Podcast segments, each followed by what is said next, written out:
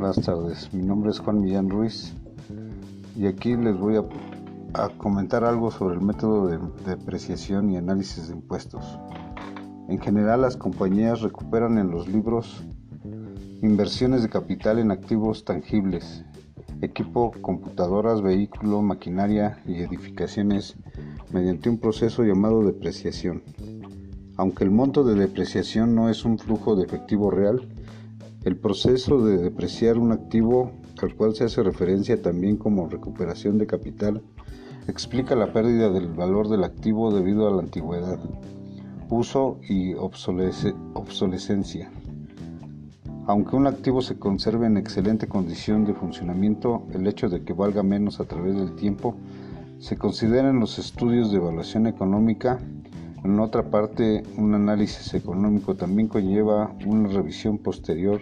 de una empresa y sus proyectos, después del pago de impuesto, empleando las mismas mediciones de rentabilidad que se hacen ante los, ante los impuestos, pero con la diferencia de que incluyen los gastos por impuestos sobre la utilidad y las tasas impositivas de regulación gubernamental. Como es bien sabido que al pagar por algo o alguna cosa, como por ejemplo cuando adquirimos un automóvil,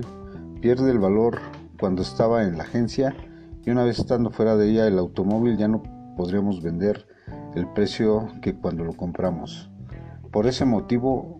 es que existe la depreciación contable, la que nos ayuda a encontrar ese valor a través de ciertos métodos. Estos nos brindan resultados exactos que toman en cuenta todo lo necesario para que la cantidad a la que vamos a vender el bien sea la indicada. La, depreciación no es otra cosa más que el valor de un bien mientras éste tenga alguna función. Si no lo nombráramos así, depreciación contable. ¿Qué son los análisis de impuestos? Son el resultado de una serie de reformas que enmiendan los códigos tributarios existentes, lo que no necesariamente se traduce en una reducción de las distorsiones que generan. Los impuestos son uno de los instrumentos de mayor importancia con el que cuenta el Estado para promover el desarrollo económico, sobre todo porque a través de esto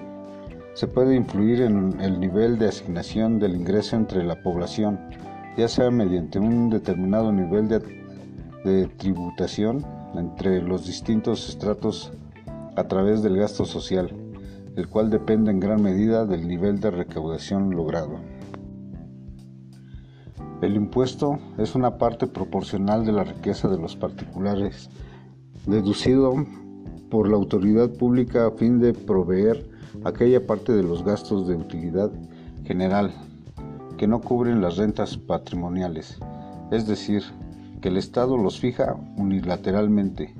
limitan el poder de compra del consumidor y se destinan sin ninguna especificación a cubrir la, satisfacción de necesidades colectivas o a cubrir los gastos generales del Estado. Es decir, los impuestos son recursos que los sujetos pasivos otorgan al sector público para financiar el gasto público. Sin embargo,